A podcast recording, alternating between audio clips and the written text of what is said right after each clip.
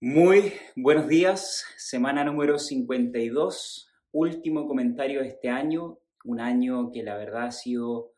muy difícil de poder describir desde el punto de vista del comportamiento del mercado. Si quisiésemos hacer una síntesis es muy complicado, como lo digo, vengo diciendo anteriormente, pero creo que hay algunos puntos que son sumamente importantes que señalar. El primero es que China ha tenido un decrecimiento en su velocidad con la cual estaba comprando y estaba creciendo y esto ha generado obviamente también una repercusión muy fuerte en las compras y en las importaciones de carne de cerdo. Todos sabemos que también China se estaba repoblando y estas repoblaciones involucró una gran cantidad de cerdas que hoy en día además también están con gran complicaciones financieras las empresas, pero sin embargo como buena empresa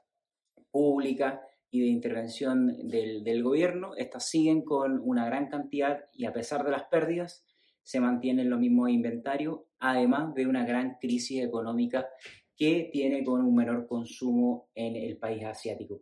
Por otra parte, también sabemos que Europa y Estados Unidos están decreciendo en las cabañas de cerdos, algo que hace 10 años era impensado, pero creo que lo que está ocurriendo principalmente son letargos o que son consecuencias de estas menores exportaciones hacia China. Todos estos países, Estados Unidos, Europa, principalmente España, crecieron muchísimo eh, debido a las grandes importaciones que generaba eh, China y hoy en día muchos de estos países han perdido cuota y obviamente han tenido que establecerse o reestructurarse sus cabañas específicamente. También decirles de que en Latinoamérica, México, eh, Chile, han reducido sus exportaciones, principalmente también por el factor China, y esto ha generado en algunos de los meses una sobreoferta. Sin embargo, estos países, a través del consumo o también a través de redistribución de las exportaciones, han podido mantenerse en el último tiempo. También decirles de que eh, Colombia es un país muy atípico, que no sufrió estos coletazos principalmente porque no es un país exportador y además ha podido aumentar las exportaciones en el último, eh, perdón, ha podido aumentar el consumo local y eso le ha ayudado muchísimo a poder eh, contener la situación que existe a, a, nivel global. Ha sido un año muy positivo para Colombia y además las empresas están siendo muy, muy cautas con el gobierno actual en no expandir sus rebaños, por tanto no han generado una sobreoferta y estos típicos vaivenes que ocurren muchas veces por el crecimiento no establecido o no programado que ocurren en, algunas, en algunos países cuando existen muy buenos momentos económicos. Por tanto, es una situación muy atípica del mundo, pero creo que Colombia cabe muy importante señalarlo.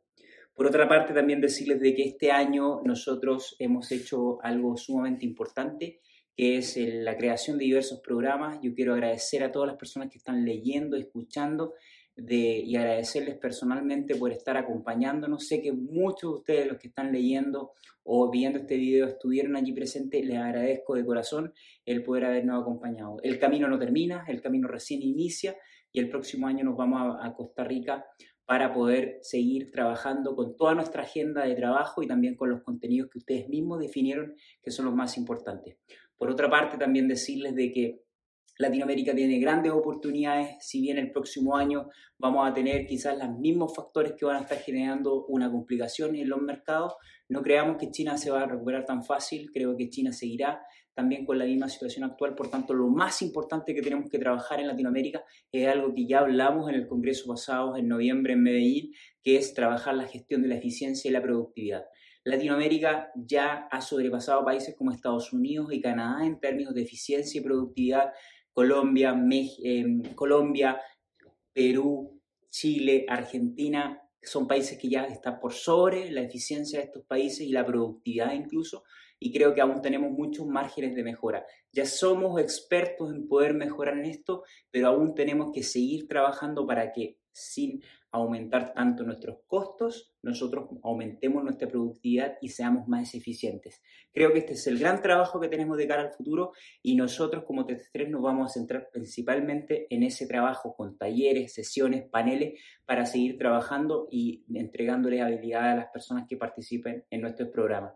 Por otra parte, el 30% de nuestro contenido, sesiones y talleres este año fue dedicado a las personas y a los equipos Sabemos que aquí está el centro del trabajo, de la eficiencia y la productividad y es por eso que también Latinoamérica tiene esa gran fortuna de, creo que ser la única región en el mundo que ha puesto en el epicentro la conversación sobre el trabajo de la gestión de las personas y los equipos. El próximo año, el 2024, me comprometo o nos comprometemos como equipo en poder desarrollar ya un programa específico de la gestión de la productividad y la eficiencia centrado principalmente en el trabajo de las personas, en las principales habilidades que sabemos y conocemos que es la potenciación de estas mismas a través del autoconocimiento, el espíritu colaborativo y también el trabajo de las habilidades blandas o de herramientas que permitan poder llevar de mejor forma el liderazgo. Así que mi trabajo y mi compromiso de cara al próximo año con todo nuestro equipo es seguir trabajando, es seguir con nuestra agenda, no hemos terminado